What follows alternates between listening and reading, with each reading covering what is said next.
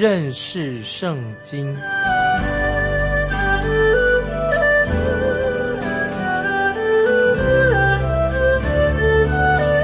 认识上帝的话，把上帝的话带到全世界。本节目是由认识圣经机构和环球广播电台联合制作，欢迎收听。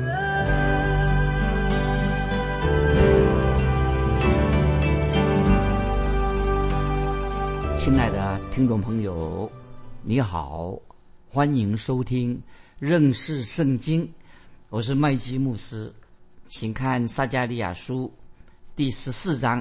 撒加利亚书第十四章十一节，十四章十一节，人必住在其中，不再有咒诅；耶路撒冷人必安然居住。这些经文说的太好了，一个预言：人必就住在其中，不再有咒诅；耶路撒冷人必安然居住。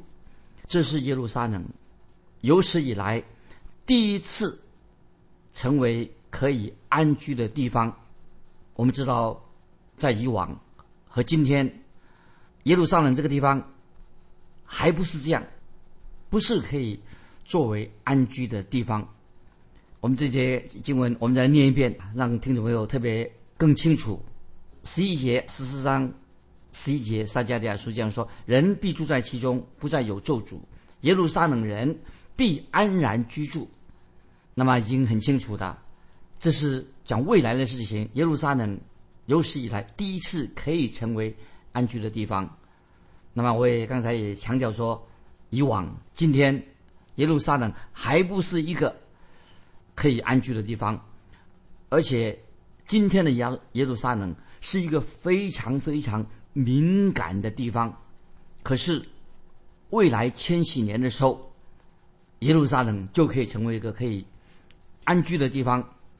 就是等到千禧年到来，主耶稣从天上再回来的时候，当他的脚要踏在橄榄山的山上，那个时候，外在的环境、地理的环境已经有大大的改变，在那个时候，百姓才可以在耶路撒冷安然居住的，就是一个一定要等到主耶稣从天上再来的时候，主耶稣再来的时候。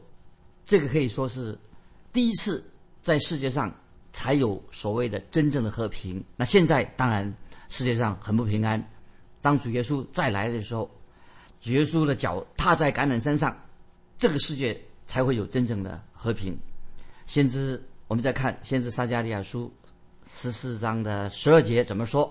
我们继续看撒加利亚书十四章十二节：耶和华用灾殃。攻击那与耶路撒冷征战的列国人，必是这样：他们两脚站立的时候，肉必消没；眼在眶中干瘪；舌在口中溃烂。哎呦，这些经文读起来好可怕！我们再念撒迦利亚书十四章，说一下再一遍：耶和华用灾殃攻击那与耶路撒冷征战的列国人，必是这样。他们两脚站立的时候，肉必消没；眼在眶中干瘪；舌在口中溃烂。好可怕哦！这里说到他们两脚站立的时候，肉必消灭，这什么意思啊？就是形容那些抵挡神的这些仇敌，他们的状况很悲惨，因为他们抵挡神、抵挡神的百姓，所以他们的情况变成什么？生不如死。的惨状非常惨，就讲到末世这个征战的时候啊，这些形容抵挡神这些人啊，这些仇敌抵挡神这些敌基督生不如死的惨状。启示录说，在启示录也这样说，这是在大灾难时期就会发生这样的事情。那么刚才我们读撒迦利亚书十四章十二节下半的说法，又形容说，眼在眶中干瘪，舌在口中溃烂。哎呦！听起来，听众朋友，你有没有觉得很可怕？眼在眶中会干瘪起来，舌头在口中会溃烂起来，啊，这太恐怖了！这是未来将要发生的事情。来，我们继续看撒迦利亚书十四章的十三节，十三节那日，耶和华必使他们大大扰乱，他们个人彼此揪住，举手攻击啊！那个时候情况看起来好悲哀。我再念一遍：那日，耶和华必使他们大大扰乱，他们个人彼此揪住，举手攻击。这个意思是什么呢？就是说，在城内，他们当攻城的时候啊，会很恐怖。城内的人怎么就互相攻击、互相残杀，一种很悲惨的状况。所以讲到十三节，就说那日幽华必使他们大大扰乱，他们个人彼此揪住、举手攻击，就是说城内的人呐，互相的攻击、互相的残杀，是一个很悲哀的事情，就是末日将会发生。啊，我们继续看。十四十五节，撒迦利亚书十四章十四十五节，继续，犹大也必在耶路撒冷征战。那时，四围各国的财物，就是许多金银衣服，必被收据。那临到马匹、骡子、骆驼、驴和营中一切牲畜的灾殃，是与那灾殃。一般听众朋友，我们把这个经文啊，再让听众朋友印象深刻一点啊，我再念一遍十四五节：犹大也不在，必在耶路撒冷征战。那时四围各国的财物，就是许多金银衣服，必被收据。那领到马匹、骡子、骆驼、驴和营中一切牲畜的灾殃，是与那灾殃一样。这这两节经文是什么意思呢？就是说，未来千禧年的时候，说到就是指千禧年的时候，耶路撒冷将会成为一个世界贸易的中心。那么，在圣经里面，其他预言书也有说过同样的话，就是未来耶路撒冷将会成为一个世界贸易的中心。那么，这里我们知道，在摩西的时代啊，曾我们也知道摩西时代有什么事情发生呢？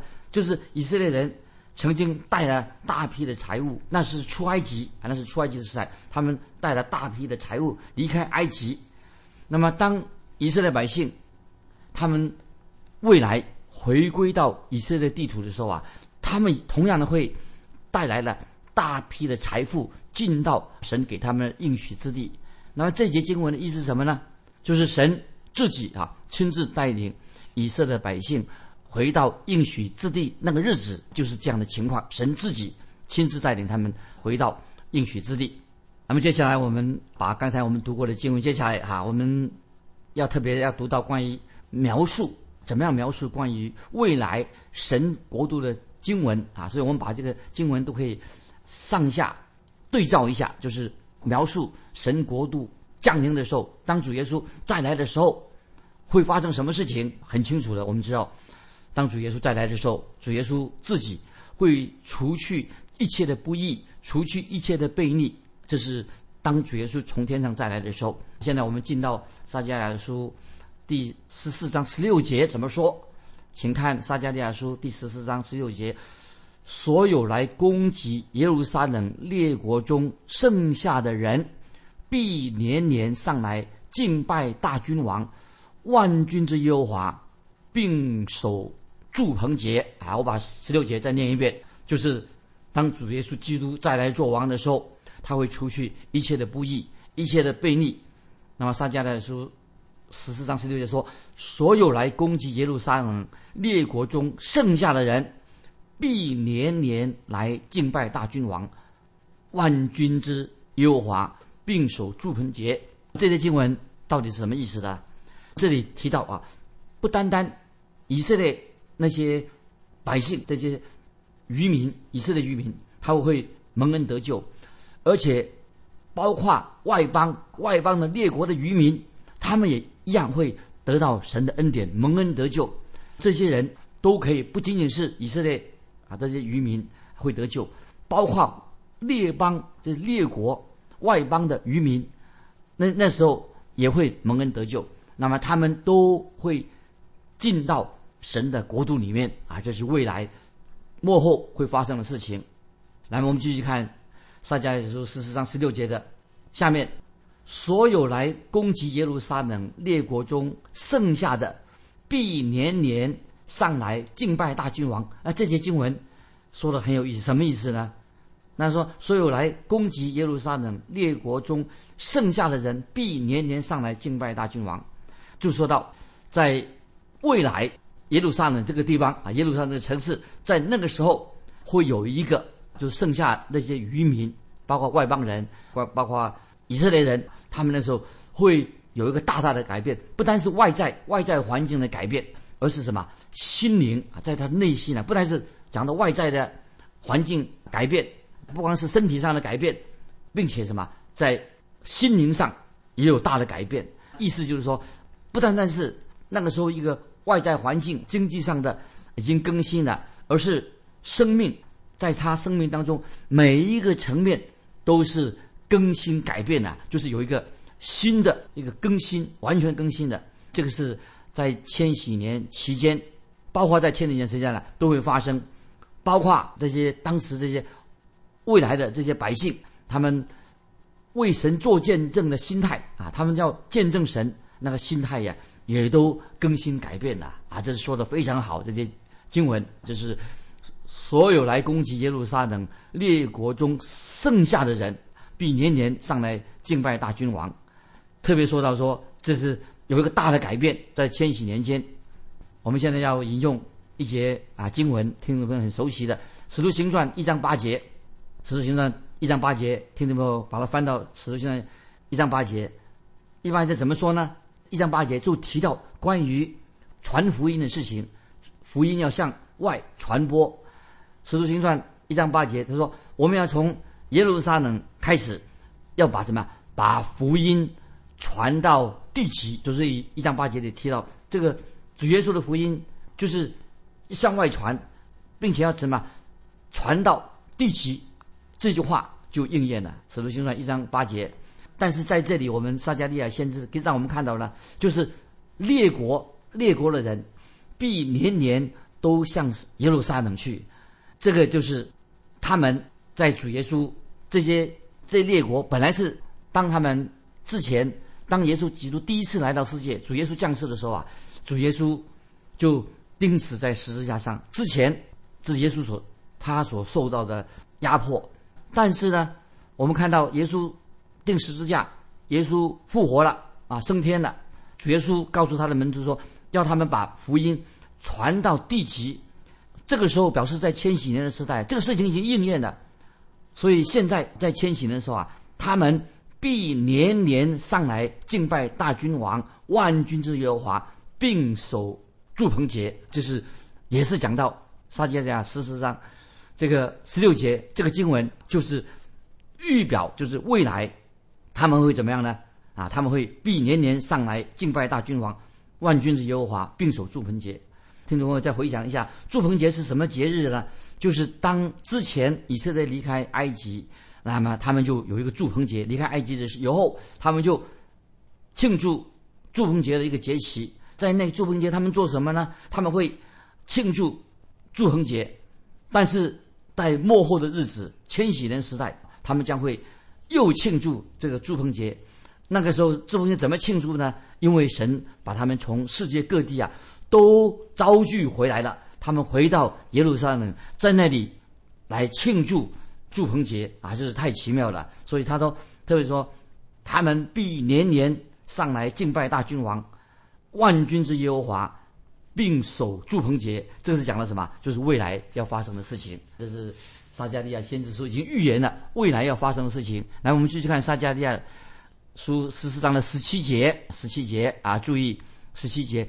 地上万族中，凡不上耶路撒冷敬拜大君王万军之耶和华的，必无雨降在他们的地上。这些经文，让我们又知道未来将发生什么情况。地上万族中，凡不上耶路撒冷敬拜大君王的，不敬拜万军耶和华的，必发生什么事情？必无雨降在他们的地上。那有人说：“哎，这是什么意思啊？”啊，这这这些经文。十四章十七节是讲什么？有人说啊，我以为这个就是千禧年，这是千禧年到来的，不错，却是十四章十七节是讲到千禧年，但是要记得在千禧年的时候啊，他会会成为一个什么？一个试验的时期，给那些以色列百姓，那个叫回归的以色列百姓，幕后的日子有一个试验的时期。那么要试验那一大群渔民，就是那时候回归的人，信靠独一真神耶稣基督的人，这一大群的渔民什么？这些渔民是什么？就是都会回转归向独一的真神的。所以这里说，第三万之中，凡不上耶路撒冷敬拜大君王万军耶和华的，必无以这样的讲。但是在千禧年的时候，会有许许多多人，在一个试验千禧年会有一段。试验的时期，试验印证了有一大群的渔民，他们都是已经悔改归向独一的真神，就像今天的教会一样。就那个时候，教会听众们会发生什么事事情呢？那今天我们知道，教会里面我们可以很清楚的这样说，并不是所有教会出入的人都是基督徒。听众朋友，你会听到这样会不会很难过？常常去聚会的人，在教会里面的会友，并不一定是每个是真正重生得救的基督徒，有些。教会里面的人，出入人，他并没有真正重生悔改。但是，到了千禧年的期间，因此哦，在千禧的期间，也有一段试验的时期。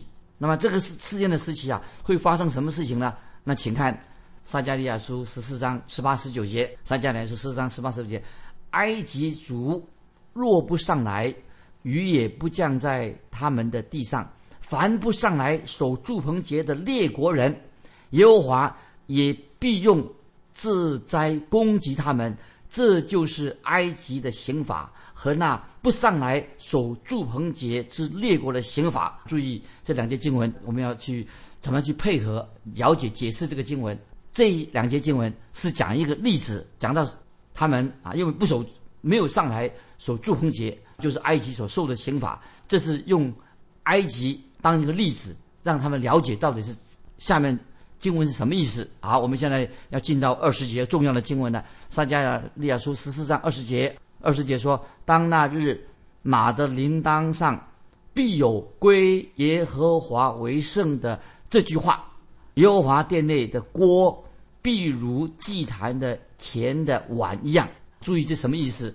十四章二十节又提到当那日，先知撒迦利亚特这是特撒迦利亚不断的强调的。在那日，那日，当那日怎么样？发生什么事情呢？马的铃铛上必有归耶和华为圣这句话，归耶和为圣啊！这句话在你的圣经里面注意哦，圣经是用大号的字写的，归耶和华为圣，用大字，就是特别凸显这件事情非常重要，必要会发生的，甚至连马匹身上的配件也写上归耶和华为圣，那是什么意思呢？我们听我想想什么意思啊？就是到那个时候，每一样东西，包括在马的身上，包括那时候的人，那时候人神的百姓，都是叫什么？归耶和华为圣，就是要服侍神，都是被神所用，为了服侍神。所以我们知道，在回想说，在旧约会幕里面那个器皿，为什么那个旧约会在会幕当中的器皿呢，都称为圣洁的器皿呢？听懂没有？为什么把会幕里面的器皿？锅了碗呢？为什么称为圣洁的器皿呢？为什么呢？因为都是圣洁的，是为神所用的。所以这个时候特别想到以色列百姓，他们曾经虽然在旷野里面漂流了四十年，那么他经历了许多的创伤，经历了许多的痛苦，经历了许多试炼。那么虽然他们看起来好像吃尽了痛苦，但是他们要学习一个功课。但是他们什么？在神面前，他们是圣洁的，因为。以色列的百姓，他们是要专心的服侍神，所以这里特别提到，到那日，就是到那日末后的日子，每一样东西都要用来服侍独一的真神，就是撒加利亚书十四章二十节，未来未来的千禧年，那些神的百姓，每一样东西都是用来什么？都是圣洁的，都要服侍神。那么这是撒加利亚书十四章二十节的下半，所以他怎么说？在说刚才在提。十四章二十节下半怎么说？耶和华殿内的锅，必如祭坛前的碗一样。这经文也很有意义。耶和华殿内的的锅，必如祭坛前的碗一样。意思是说，在那个末后的时候，迁徙的时候，所有的东西都用来怎么样？都是作为服侍神、荣耀神。这是讲到撒迦利亚先知讲到未来千禧年的时候将要发生的事情。今天听众朋友，当我们看到撒迦利亚书讲到未来的预言的时候啊，但是你要回想一下，今天听众朋友，我们生生生存的这个世界当中，有这样的事情发生吗？在你的教会当中，你会觉得人人都是真正被神所用，是一个成圣的吗？我可以说，今天在这个生存的今天我们所看到的这个属世的世界当中，实在没有一样东西可以用来真正服侍神的。哦，所以觉得我觉得今天很可惜，包括今天的教会，今天的基督徒，我们应该也要自省反省。今天在生存在这个世界当中，有些什么东西可以拿拿来荣耀神的，拿来服侍神的，拿来是分别为圣的。哦，所以这是先知撒加利亚可以给用这个经文十四章二十节哈，给我们可以做一个反省。那么下面我们要进到十四章。二十一节啊，二十节的经文，凡耶路撒冷和犹大的锅，都必归万军之耶和华为圣；凡献祭的，都必来取这锅，煮肉在其中。当那日，在万军之耶和华的殿中，必不再有迦南人。听众朋友，这些经文也不好解释啊，但是我们知道，未来迁徙人的日子。会发生这样的事情：凡耶路撒冷和犹大的锅，都必归由万军之耶和华为圣；凡献祭的，都必来取这锅，煮肉在其中。当那日，在万军之耶和华殿中，必不再有迦南人。注意这句话，这经文什么意思？他这里特别讲到：凡耶路撒冷和犹大的锅，都必归万军之耶和华为圣。啊，听众朋友，要不要你就幻想一下，想想看？未来那种光景是好神圣、好奇妙，就是包括未来的日子，千禧年时代，你家里面的锅、你家里的碗、你家里面的瓢、你家的盆，到那日子那个末后的日子的时候，就是都用来做什么？都用来作为服侍神的用处。就是说，连包括每一样的食物，我们的器皿都是什么？都是用来要献给神，何等的荣耀，何等的奇妙神圣，都是锅碗瓢盆那一天那日子都用来服侍神的，而且每样食物都是为了献给神的啊！这太奇妙了。我们再看十四十章的那个最后，他怎么写的？凡献祭的都必来取这锅，那么意思是说，里面放着什么？肉啊，是说肉放在当中，那么到那日，他们做什么呢？他们要带着祭物献给神。听众朋友，今天你我有没有带着祭物献给神？那在那日啊，他们还要带着祭物来献给神，一个幕后的荣耀的日子。那么在先知以西结书也同样读到，他们那个时候啊，未来的日子啊，会向神献祭。当然，这些祭物。注意啊，听众这里再提醒听众朋友，旧约当中的祭物是什么？献祭这个祭是指什么呢？就是指到耶稣基督为我们舍命，为我们定罪，为我们牺牲。主耶稣基督之前他是献上自己，把自己当做祭物献上，做了挽回祭。这也同时什么？指向主耶稣从天再来的时候，也是指向未来主耶稣在从天上再来的时候啊。在那日，在万军之耶和华的殿中，必不再有迦南人。这句话，听众朋友稍微要想一想。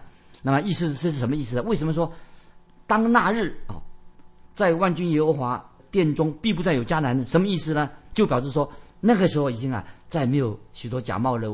为善的为人，假冒为善已经被除去了。那个时候你就已经没有一个是真正假冒为善的人，因为那些不信的假冒为善的人啊，那些拜偶像的，一通通会除掉了。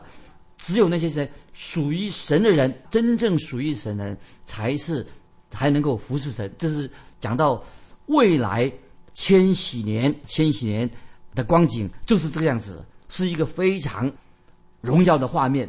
那么这是。可以说是撒加利亚书，先知撒加利亚预言所做的预结论，也是一个撒加利亚书一个高潮，讲到未来当那日万军在万军耶和华的殿里面呢，必不再有迦南人。意思就是说什么？没有没再没有这些啊软弱败坏假冒伪善的都 没有了。那么意思说，人人都是真正的那些属于神的人，他们这些人才是在千禧年间呢，他们都是真正那个真正的服侍神的人。那么这是非常奇妙，千禧年的光景是一个荣耀的画面。那么这是撒加利亚预言当中可以说是一个高潮，也是撒加利亚书的结论。亲爱的听众朋友。